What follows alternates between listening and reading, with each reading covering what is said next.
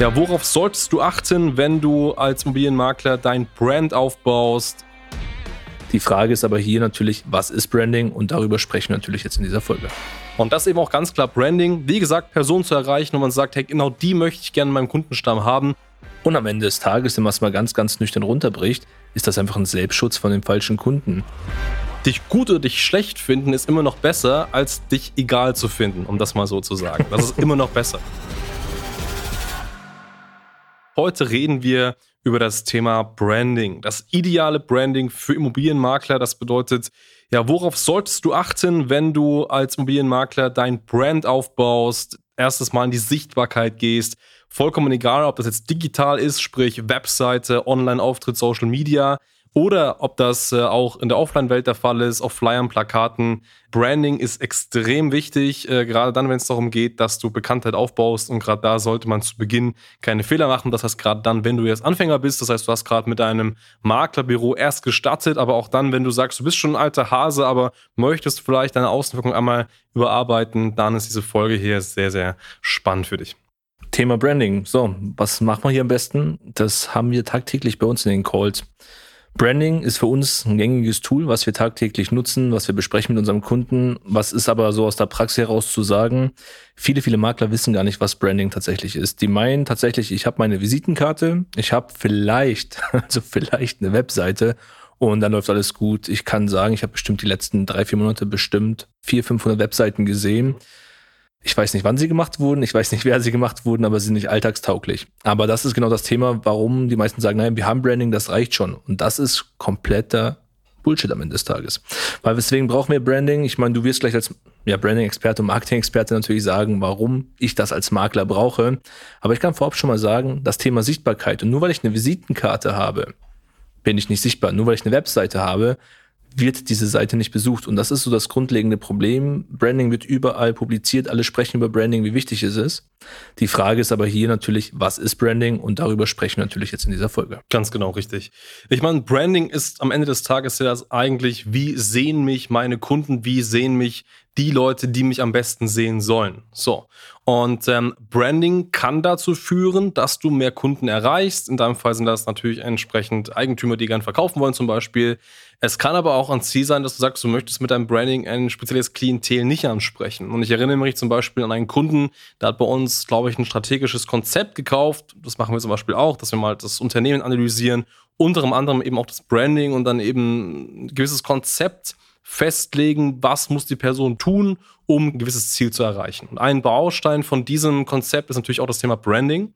Und ähm, ihm war eben ganz, ganz wichtig, ähm, dass er mit Kunden oder mit Klienten zu tun hat, die so ähnlich sind wie er. Er hat das so beschrieben, wir haben da so eine ganz spannende Frage in so einem Anamnesebogen, den wir vorher machen. Und diese Frage heißt immer, beschreibe das schlimmste Erlebnis, was du jeweils mit einem Kunden hattest. Und da hat eben geschrieben, dass der Kunde erstmal zu spät kam, ähm, sehr aufdringlich war, sehr, sehr hochnäsig war, da glaube ich beschrieben und überhaupt nicht sympathisch gewirkt hat. So.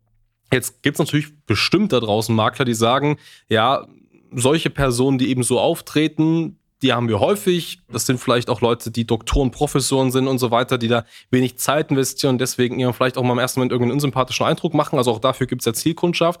Aber er hat eben selber gesagt, nein, er möchte unbedingt nur Personen haben, die sehr sympathisch sind, die harmonisch unterwegs sind, vielleicht auch so ein bisschen spirituell angehaucht und äh, wollte unbedingt wissen, wie er es schafft. Und natürlich ist eine Lösung dafür das richtige Branding. Das heißt, dass man eben A ganz klar eine Farbgestaltung wählt, die darauf abzielt, dass man ganz klar gewisses Wording auf der Webseite wählt, das darauf abzielt, dass man sich auch selber so kleidet, dass man solche Kunden erreicht.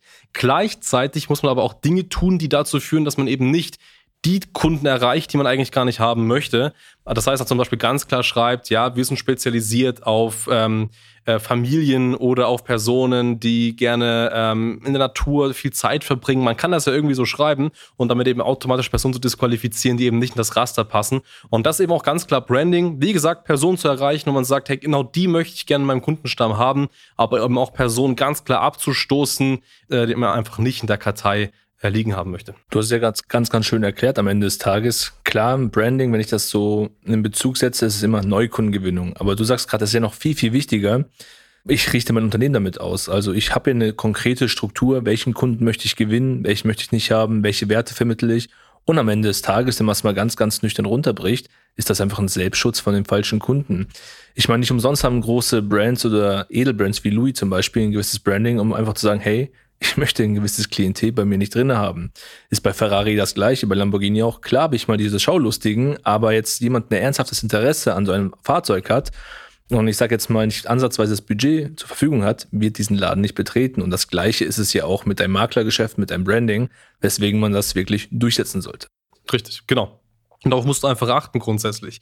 Ich meine, am Ende des Tages, welche Schritte sind jetzt zu tun, um das Branding erst einmal zu prüfen und dann eventuell natürlich Optimierungen vorzunehmen. Also das Wichtigste ist erst einmal, schau dir erst einmal an, welche Wirkung hast du im Markt. Da gibt es grundsätzlich drei Ausrichtungen. Entweder hast du eine sehr gute Wirkung, das heißt, viele Kunden kommen auf dich zu, ähm, du wirst, keine Ahnung, bist auf Volksfesten Thema, du bist präsent in deiner Region.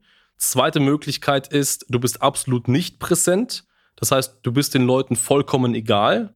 Oder dritte Möglichkeit ist, die Leute reden sogar schlecht über dich, weil sie das, was du tun, richtig, richtig schlecht findest. So, kleiner Spoiler, dich gut oder dich schlecht finden ist immer noch besser, als dich egal zu finden, um das mal so zu sagen. Das ist immer noch besser. Das heißt, wenn dich auch Menschen nicht mögen, hast du immer noch was richtig gemacht, nämlich du hast etwas in deinem Branding getan, was ganz klar ein Klientel abstößt. So. Und das ist erstmal wichtig, dass du es identifizierst. Läuft's gut, läuft's schlecht oder bist du den Leuten eigentlich egal? Und dann kannst du Schritte unternehmen. Wenn es gut läuft, zum Beispiel, wäre eine Amtshandlung, dass du sagst, okay, du prüfst zum Beispiel mal die Aktualität der Webseiten. Das machen wir bei uns zum Beispiel bei unseren Kunden. Wir schauen uns das an, sagen, hey, Website ist veraltet, komm, wir machen da mal neue Bilder. Wir ähm, updaten das Design zum Beispiel. Oder wir produzieren einen Film, einen Erklärfilm, was wir häufig mit Maklern machen. Also einfach nochmal das nächste Level erreichen und eben aus dem Bestehenden, was schon gut läuft, nochmal mehr zu machen. So.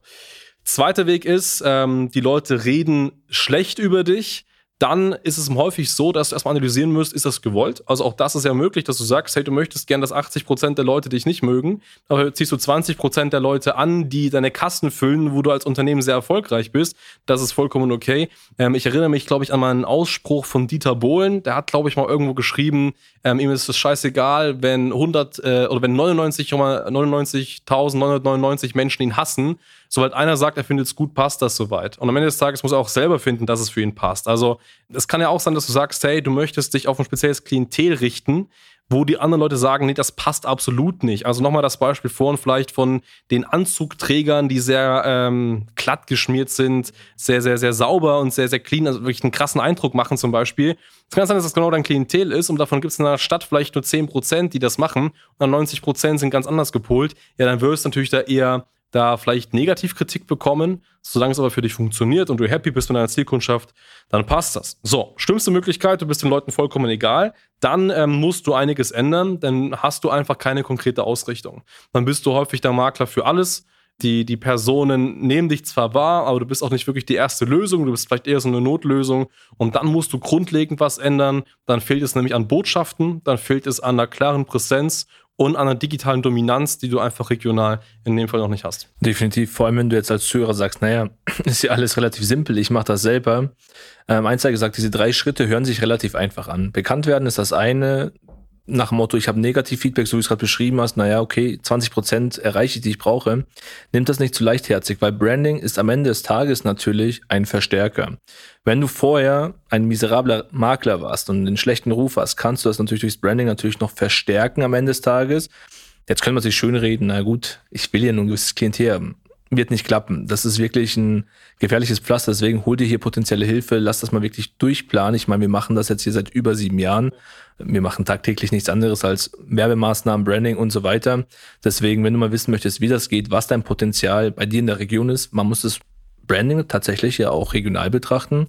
Geh gerne mal auf schneider-marketing.com, trag dich mal zum Erstgespräch ein. Wir schauen, wie das Potenzial ist, was du als Unternehmer eigentlich ausmachst und noch viel wichtiger ist, wie sind deine Kollegen unterwegs.